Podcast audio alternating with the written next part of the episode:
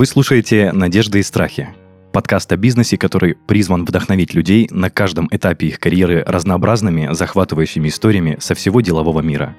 Меня зовут Денис Беседин, я бывший владелец франшизы маркетингового агентства, и каждый выпуск ко мне приходят предприниматели и рассказывают, что за история стоит за их бизнесом.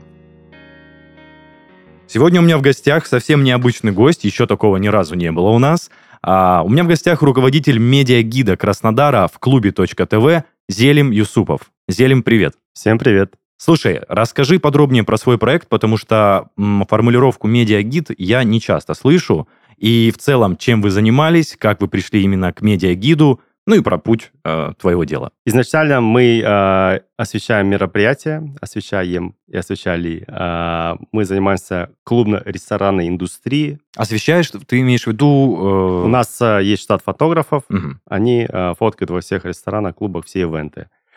Э, мы открылись 10 лет назад, но два года назад мы переобулись, и теперь мы освещаем не только самые luxury вечеринки и мероприятия, но и показываем и рассказываем, где поесть. Вот. Э, чуть перешли с ночи на день. Если не секрет, с чем связано? То, что именно с ночной жизни вы переключились на день? А, ну, мир меняется, меняется ресторанная клубная индустрия. Вот, а, даже если а, посмотреть по пиковой загрузке, у нас раньше пиковая загрузка была с часу ночи до 4 утра, а потихоньку она перемещалась с 11 до 2, и в после... до пандемии у нас пиковая загрузка была с 9 вечера до 11. А почему так? Что это значит? Да, что да. люди а, нагулялись ночью, и чуть больше осознанного пьянства, и потихоньку-потихоньку все раньше и раньше начинают, и раньше заканчивают. И потихоньку вот все перестроилось. То есть это реально статистика, что люди по ночам стали тусить меньше. Да. И еще ты сказал, это произошло до пандемии. Я-то думал, что это во время и после вот такая уже тенденция. Ну, а пандемия а, вообще в Краснодаре тяжело проходила, потому что были ограничения работы после 11 ночи. Люди привыкли а, даже отдыхать до 11.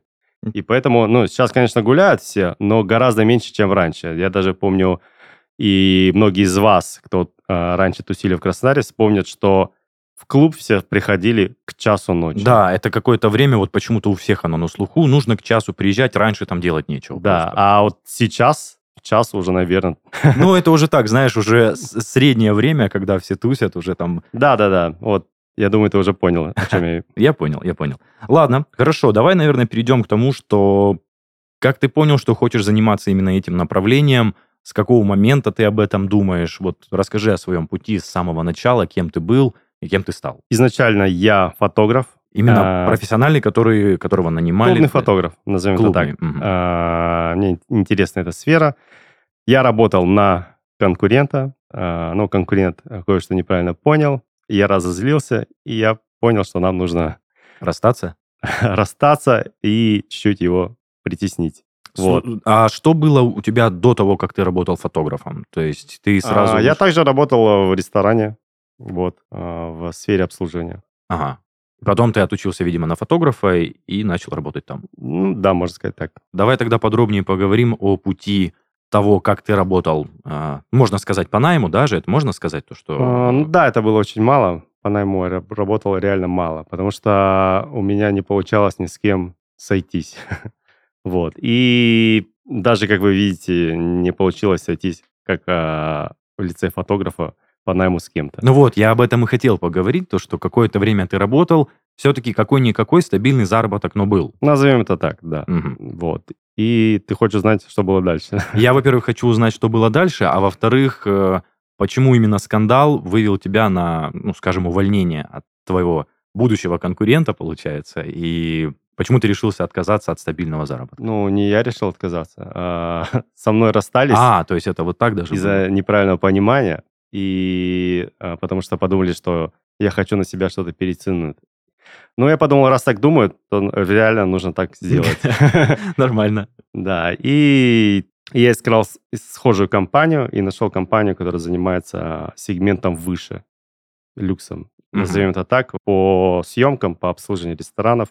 Я договорился о встрече. Точнее, а, я договаривался о встрече чуть, течение полугода с ребятами из Москвы. Они меня все бортовали. Такой, да-да-да, типа, тема классная. Я просто предложил им развивать регионы. Они были только в Москве. И они как бы откладывали, откладывали, откладывали. И в моменте я просто решил купить билет на самолет, полететь в Москву и сказать по факту, что вот, ребята, я прилетел, давайте э, встретимся. Мгм. Вот, я точно помню, что у меня было 1300 рублей в кармане. Это э, бюджет твой на проживание в Москве. Да. Ау. А какой это год, напомни? Это было э, 10 лет назад. Ага, ну то есть 12 13 Да, может быть, 10 с половиной. Ну, примерно, вот, да. Ну, в общем, 1300 маловато в любом случае. А, да. И я полетел в Москву, я говорю, ребят, я здесь, давайте встретимся. Они говорят, да, давай, Калина-бар в Москве, в центре, встречаемся. Я такой, супер. Я приезжаю туда, на метро, а, у меня, я так четко помню, что порванные штаны, ну, такой какой-то стиль был. И там такое люксовое заведение, и на входе меня не, хот- не хотят а, Да ладно? охрана. Я тут понимаю, что уже встреча как-то тяжело идет. Я говорю, ребят, у меня встреча, все окей. Ну, там такой был, был более luxury стиль. А, ну, я зашел, поднялся к ребятам, а, они задавали мне вопросы, и я отве- ну, отвечал, что я тут знаю аудиторию, публику, знаю ошибки, как бы давайте двигаться. А, И они говорят, «А, да, окей, сколько у тебя денег? Ну, ты имеешь в виду на старт Да. всего? Я говорю, да деньги есть, как бы есть желание, мы тут как бы все разберемся. Они говорят, ну, мы сейчас тебе доверим проект крутой, а, у тебя будет там пару месяцев его двигать, и в один момент у тебя просто не хватит денег его обслуживать. Я говорю, да деньги я найду, все будет четенько, как бы, ну, у меня реально было огромное желание сделать это. И, ну, говорит, ну, блин, ну, примерно сколько денег? Я такой, ну, тысяч сто.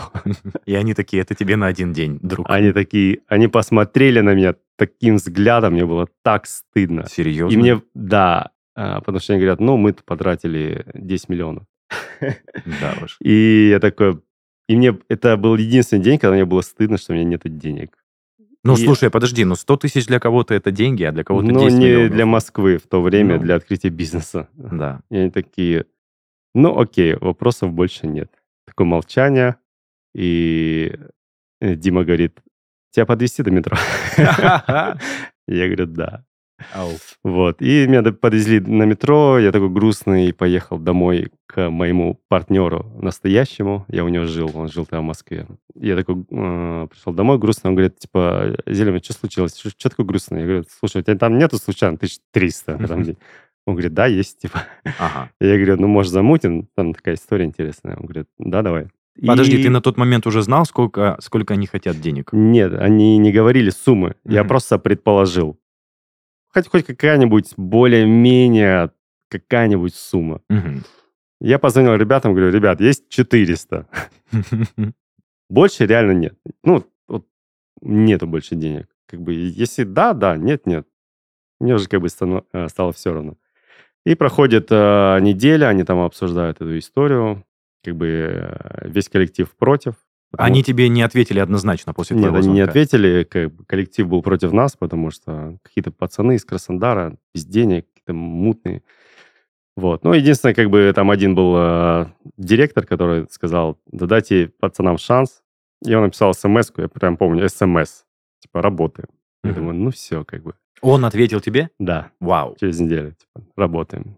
Мы потратили 300 тысяч за три месяца, вот. Ну, слушай, это не так уж и быстро, как казалось бы. То есть я думал, ты скажешь, ну, две недели, и все, бюджет у нас закончился.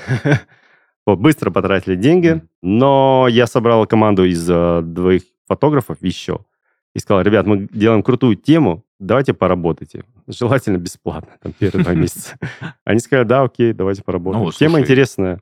Вот. И я до сих пор им говорю спасибо. Давай так, если мы затронули интересную тему, то мы все время а, рассуждаем о том, чем занимались ребята. Расскажи подробнее. То есть это те же самые фотосъемки а, в лакшери-заведениях и, э, получается, выставление их на какой-то аккаунт э, или в какую-то сеть, правильно? Да, на какой-то сайт. Вот. А, могу рассказать модель, а, как мы решили а, зайти на рынок. Да, У нас в слушай, это, это... э, в это время было 7 конкурентов, и каждый второй открывал похожий, как бы, пох- похожий вид бизнеса. Это мы про это было модно, сейчас. да. Мгм. Это было реально модно. Я можно спрошу, вот местные ребята, наверное, узнают, геометрия, это был ваш конкурент, получается? Да. Да, прямой, наверное. есть. Мгм. И получается, если твой конкурент занял весь сегмент рынка, все стили репортажной съемки, как бы какие-то, назовем это, а, там, ивенты, а, какие-то Ну, просто трэш-заведения, там, заведения гламурные, заведения такие, заведения такие, ну, как бы весь сегмент а, именно фотосъемки. То нужно, это подходит к любому виду бизнеса, то нужно выбрать одну историю и долбить в нее. Мы выбрали историю как бы красивых, глянцевых, дорогих фотографий. Ну, это как бы, назовем это люкс. И мы начали просто долбить эту историю. И именно работать в этом сегменте. Да, в то этом есть. сегменте.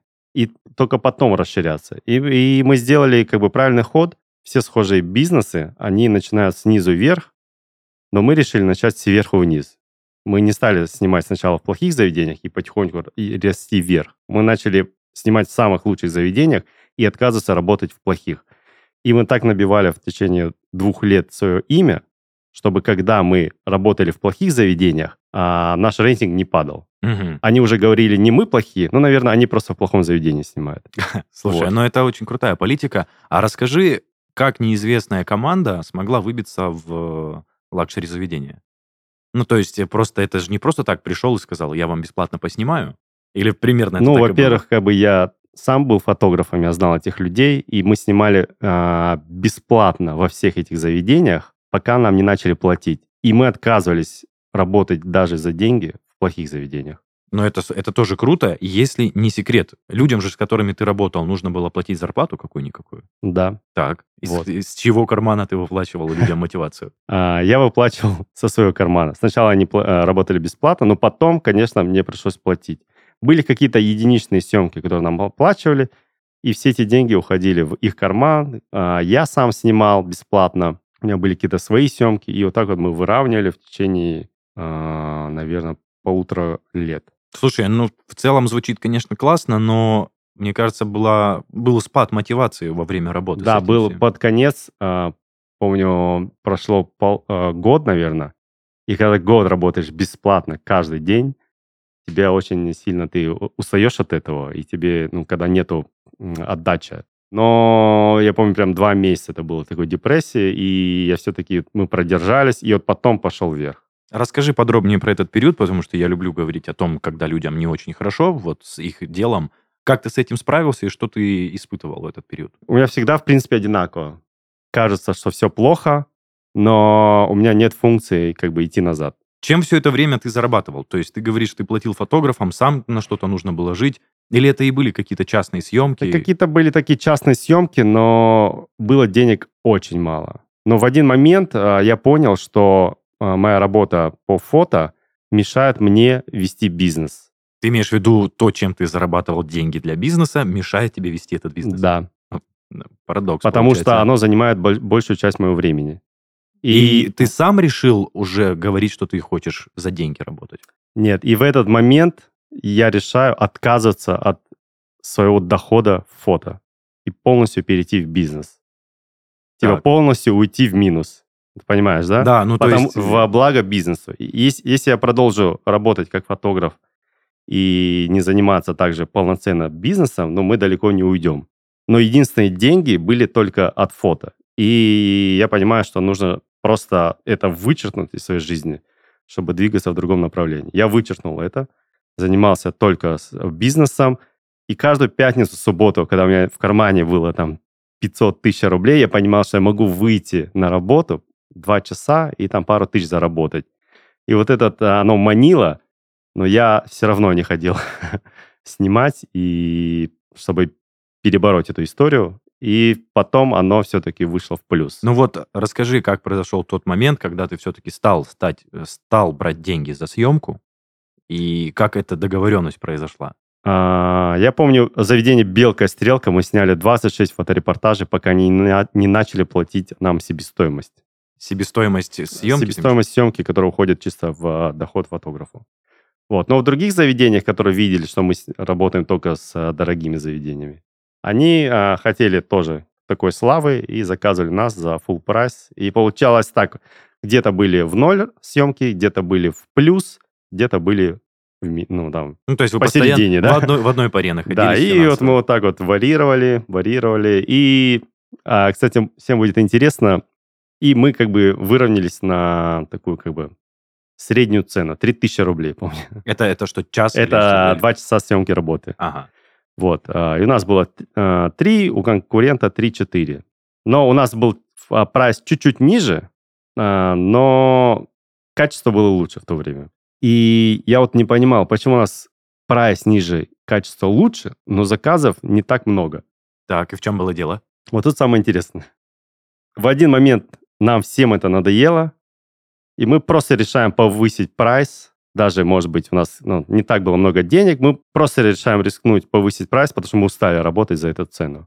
Мы думали, что у нас сейчас будет упадок съемок, но в этот месяц у нас просто выросли заказы. Просто, просто людей даже больше стало приходить.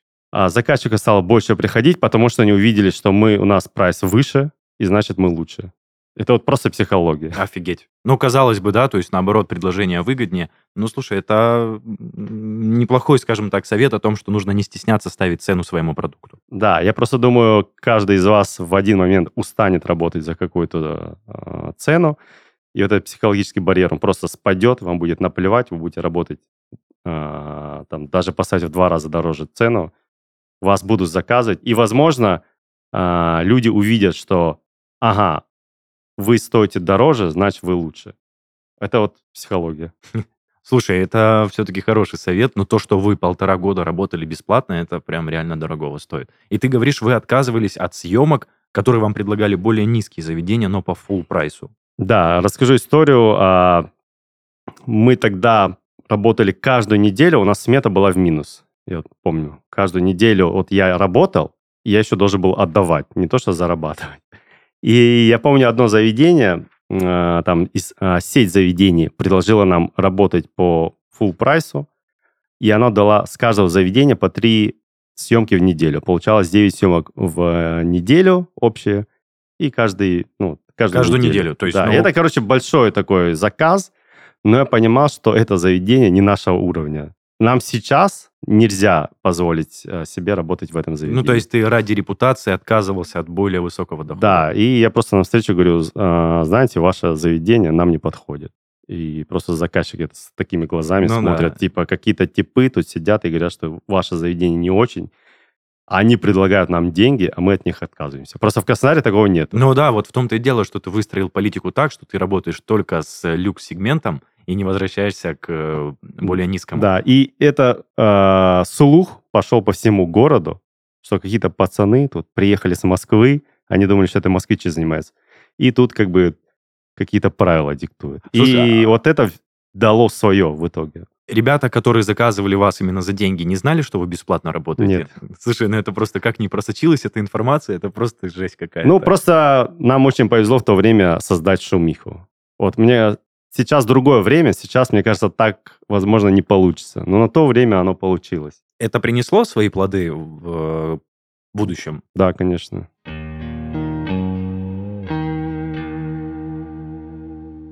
В прошлом выпуске мы рассказали о том, как продвинуть сайт в топ выдачи поисковых систем. А сегодня поделимся советами, как создать лендинг на сайте, который будет продавать твой продукт, чтобы все усилия по продвижению сайта не пропали даром. Итак, поехали. Для начала о том, что такое лендинг или посадочная страница. Это такая страница, на которой представлен отдельный продукт или предложение компании. Она создается для того, чтобы захватить и удержать внимание посетителя сайта, а потом направить его по запланированному пути продажи. Если речь идет о простом продукте или услуге, сайт может состоять только из одного лендинга. Ты наверняка уже задаешься вопросом, как создать хороший лендинг. Слушай внимательно. Шаг первый. Определи цель лендинга. Обычно это одна из трех основных целей. Принять заказ, получить контакт или, самое сложное, продать. Не распыляйся и не хватайся за все сразу. Лучше поставь одну цель, чтобы не запутать ни себя, ни посетителей. От цели будет зависеть все остальное – структура страницы, формат подачи и оформление. Шаг второй. Проанализируй целевую аудиторию. Кто твой потенциальный клиент? Какие у него страхи, возражения, желания? Какие вопросы могут возникать на этапе знакомства с твоим товаром или услугой? Собери фокус-группу или проанализируй клиентов, которые у тебя уже есть. Тебе нужна информация об их опыте и поведении. При анализе опирайся на исследования, отзывы и статистические данные. Шаг третий. Смотри на конкурентов. Обрати внимание на подачу и оформление их лендингов. Выпиши все плюсы и минусы, которые отметишь для себя. Все, что кажется лишним или интересным. Насмотренность – ключ к меньшему количеству ошибок и быстрому выбору удачного решения для страницы. Шаг четвертый. Продумай четкую логичную структуру. Возьми лист бумаги и набросай последовательность тематических блоков твоего лендинга. Начни с ценного предложения, оффера. Обязательно призывай потенциального клиента к действию. Например, купить товар или получить консультацию. Далее обозначь, почему клиенту выгодно твое предложение. Это может быть акция, промокод и так далее. Дополни отзывами, если они уже есть. Последней будет кнопка, ради которой ты создаешь лендинг. Она должна отвечать на вопрос, что делать пользователю, чтобы получить услугу. Добавляй и убирай разные блоки до тех пор, пока не понравится финальный результат лендинга. Кстати, с сервисом rec.site это будет легко, ведь там уже есть более 85 шаблонов с продуманной структурой. Возьми их за основу и адаптируй под свои задачи всего за пару кликов. Выбрав шаблон, приступай к шагу номер 5.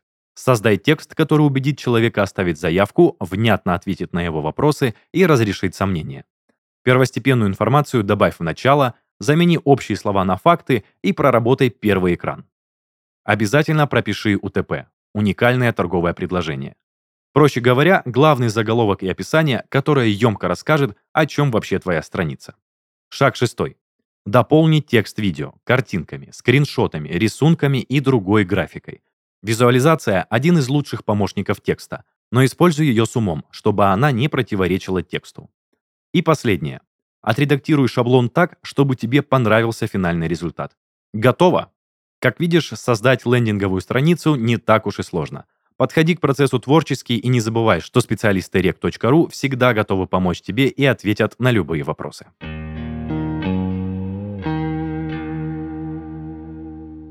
Давай вернемся к началу истории, когда ты только приехал в Москву к тем ребятам.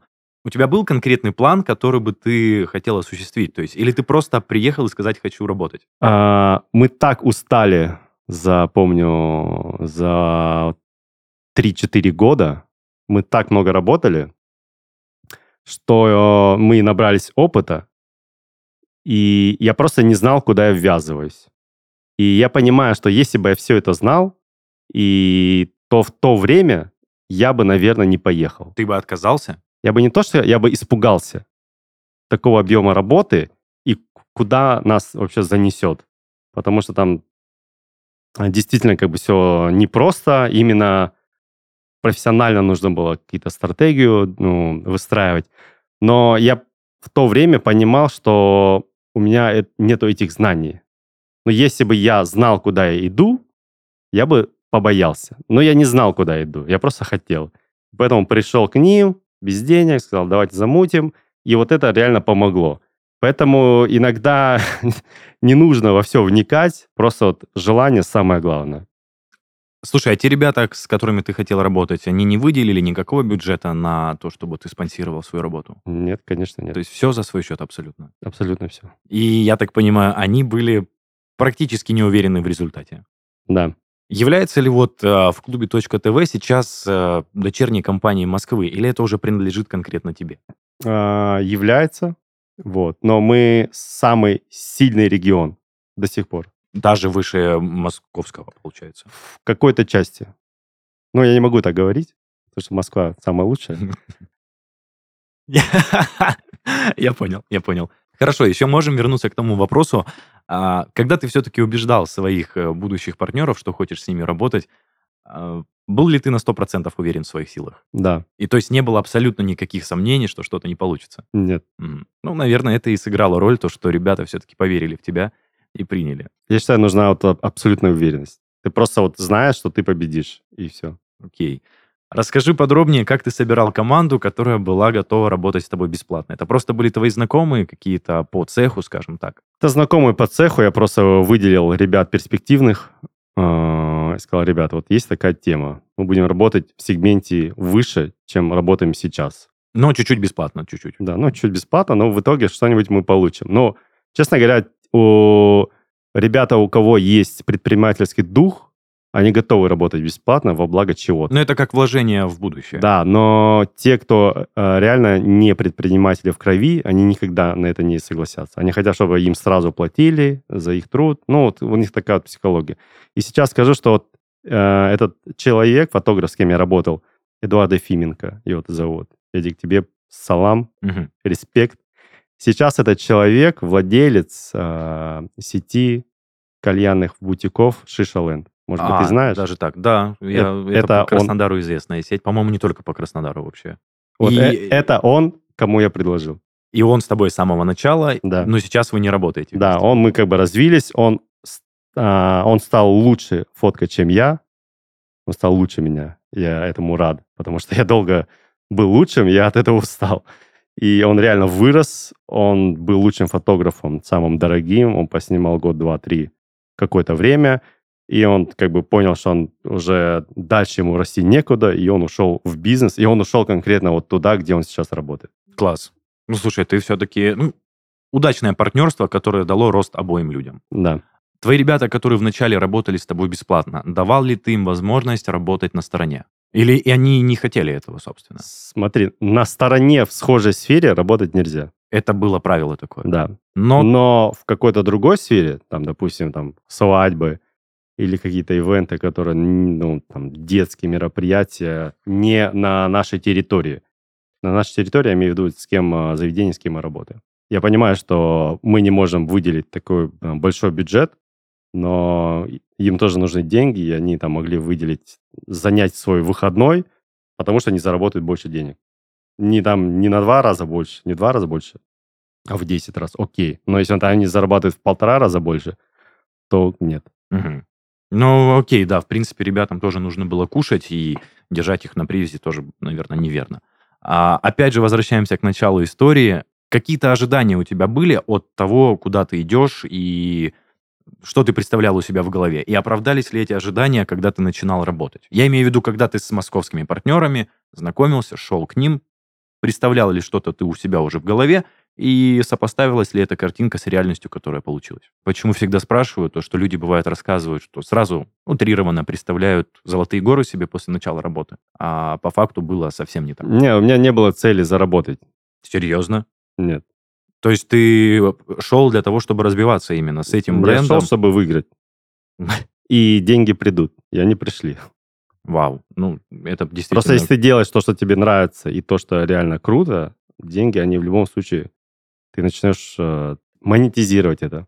Хорошо, хорошо. Давай тогда вернемся уже к твоей сфере, которой ты занимаешься. Ты сказал, вы переросли в более дневную жизнь. Да, теперь мы медиагиты, у нас э, главное теперь не веб-сайт, а Инстаграм.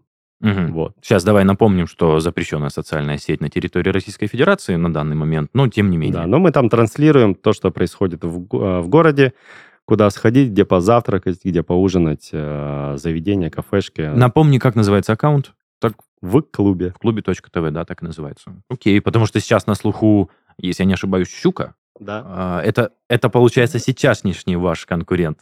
А, Да, это наши партнеры. Даже партнеры. Назовем это так. Слушай, интересно. Ну, просто это... Они самые лучшие. Мы вас любим. Вау. Просто понимаешь, э, сфера, с которой ты пришел, нестандартная сфера для нашего подкаста, и это реально интересно. Это же все медиа и digital пространство, назовем это так. Да. Да, в Это основном- то, что нельзя пощупать. Да, и по сути, ну не то, что деньги делаются из воздуха, к этому прикладываются трудозатраты, но все равно а, развивается, можно сказать, все в интернете. Я давай вернусь, я думаю, никто не обидится, если мы порассуждаем на эту тему, то что а, у ребят, э, которые твои конкуренты, по факту партнеры, у них и пончики иногда мелькают, там какие-то и ларьки где-то. Я в У ваш... нас тоже. Но, тем не менее, ты говоришь, в основном это luxury заведения. Но мы просто в этой среде, и поэтому мы часто их затрагиваем, потому что мы сами как бы являемся э, гостями таких заведений. Мгм. Вот. Ну, это такое небольшое различие. Но мы бы не хотели в это углубляться, но так оно и есть. Окей. На данный момент продолжаете освещать ночную жизнь Краснодара? Да, продолжаем. Или, ну, как ты сказал, реже уже? Нет, не реже, продолжаем. Просто количество заказов уменьшилось из-за количества ивентов и клубов, в отличие от э, как раньше. Вот у нас может быть в месяц 60-80 съемок, но я скажу, что в пиковое время того времени у нас было 40 съемок в пятницу. 40 съемок в пятницу? Слушай, я думал, то, что ты скажешь сейчас, ну, у нас 3-4 съемки в неделю.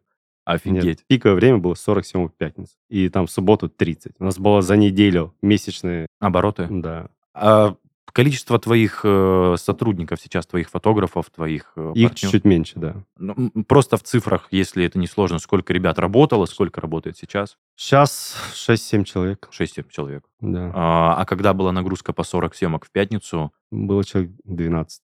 Они брали по 4-5 съемок. за ночь? Да. Ну, то есть это 2 часа в одном заведении, 2 часа в да, другом? они просто как машина работали.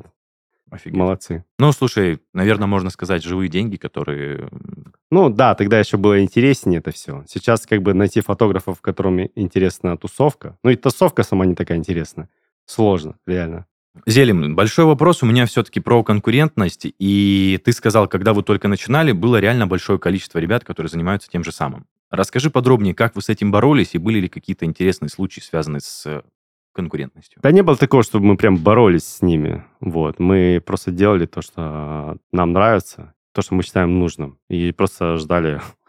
Вот. И потихоньку, действительно, очень быстро они закрылись, и остались два лидера по сей день.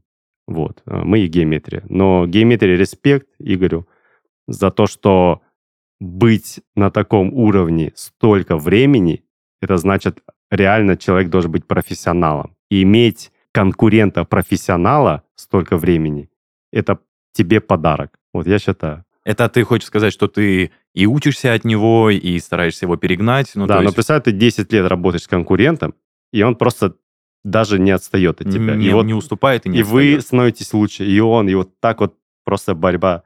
А так бы он бы там три года назад закрылся, и что дальше? Скучно? Слушай, интересно, как происходят взаимоотношения с конкурентами? Ну, скорее всего, вы же знакомы. Да, конечно, мы знакомы и переписываемся. Вот. И э, я скажу, что какой-то момент, когда фотографы, твои сотрудники иногда тебя перерастают, а, когда ты им даешь базу, а ты их обучаешь, ты знакомишь их с заказчиками, в какой-то момент они все перерастают и забирают у тебя твоих же заказчиков. Даже такое бывает. Да, это было вот последние три года назад. У нас был кризис, реально, я говорю как есть. И этот кризис был не только у меня, но и у конкурента. И получается, не мы стали друг другу главными конкурентами, а наши сотрудники. Даже так? Да. Не совсем понимаю, ваши сотрудники... а, Они, получается, а, забирают а, наших клиентов, с которыми мы знакомим. А, даже так. Да, получается, и, и единственный человек, который а, понял а, мою обиду, например, это только мой конкурент. И вот мы, когда встречаемся, мы только мы можем понять, что вообще происходит и почему они вот такие. И это я пытаюсь донести сейчас щуке, что вы Аккуратнее, поймите, ребята, да? не мы конкуренты. Мы просто с вами развиваем рынок и заставляем рынок платить нам. Но в какой-то момент что-то пойдет не так. И только мы останемся друг с другом один на один. Да уж, да уж. А как ты боролся с тем, что ребята, которые работают на тебя, стали забирать ваши общие заказы? Или вы просто прощались и больше не работали? Не, ну мы ругались. Было неприятно, потому что ты вкладывал в этих людей силы как бы и время. Ну, то есть ты человека научил, он просто взял и, можно сказать, увел твою идею. Да, но это был звоночек того, что а, этот вид деятельности себя изживает. И пандемия показала, и пандемия ускорила вот этот процесс, что что-то бывает модное, что-то уходит, ну и где-то нужно меняться. И вот два года назад мы поняли, что мы должны резко измениться, и мы прям очень быстро поменяли направление и довольно успешно это делаем. Да, кстати, хотел спросить про смену направления. Это принесло свой положительный результат? Или, в принципе, вы на том же А, мы сейчас на этом зарабатываем а, на проекте Инстаграм в 6 раз больше, чем зарабатываем на фото. И зарабатывали? Или когда был пик э, съемки, Нет, а, если так вот взять, то мы выровнялись выровнялись? по заработку. Да, но а, та история просела, а то, что мы придумали новое, как раз выровняла, и теперь она, получается, в 6 раз больше приносит денег. Это пока что. Но у нас каждый месяц x2 по заработку. Вау. Слушай, ну, значит, нужно не бояться новых идей в целом, даже уходить туда с головой и не смотреть назад иногда. Ну, вы как бы посматриваете, но не так сильно назад. Да. Слушай, ну и давай задам последний вопрос. То, что спустя столько лет занятий в этой сфере, чувствуешь ли ты удовлетворенность от того, что ты делал? Или все-таки были мысли сменить направление, вектор действий и полностью сферу? Сменить, наверное, нет. Просто поменять немного как бы вектор, потому что мы собираемся заниматься ресторанной деятельностью, также и в, не только в онлайне, но и офлайне в ближайшее время. Поэтому как бы это все очень схоже. Вот. А принесло ли это удовлетворение? Ну, конечно, да. А, я понял и всем желаю ребятам а, одну вещь. Нужно быть полезным городу. Вот это очень важно. Если ты гражданин этого города, это я понял на, во время пандемии, ты должен делать что-то полезное и быть полезным. Не всегда нужно делать э, э, вещи, какие-то дела за деньги. Вот ты как бы как гражданин, ты должен делать полезные вещи, и люди вокруг тебя, твои пользователи скажут тебе спасибо. Вот деньги придут, реально. Такие вещи могут говорить только те, кто реально занимается бизнесом. Угу. Такие философскую историю. Да, я согласен. Круто, отличное пожелание, то, что нужно не то, что безвозмездно вкладывать, но понимать, что нужно быть полезным, и это обязательно принесет доход. Спонсор сезона rect.ru. Российский хостинг-провайдер и регистратор доменных имен. Компания предлагает инструменты для создания и развития сайтов любого уровня сложности. Более двух миллионов клиентов уже выбрали rec.ru для своего бизнеса. Присоединяйся. rec.ru. Домены, хостинг, серверы.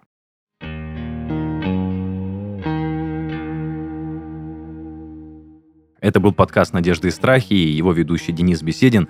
В гостях у меня был Зелим Юсупов, э, владелец медиагида в клубе Краснодаре. Жду от вас обратной связи в наших группах и пабликах во всех социальных сетях.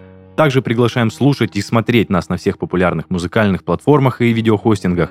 Ну а если хотите стать гостем нашего подкаста, пишите на почту heysobachkaredbarn.ru. Всем пока-пока. Зельм, спасибо большое. Пока.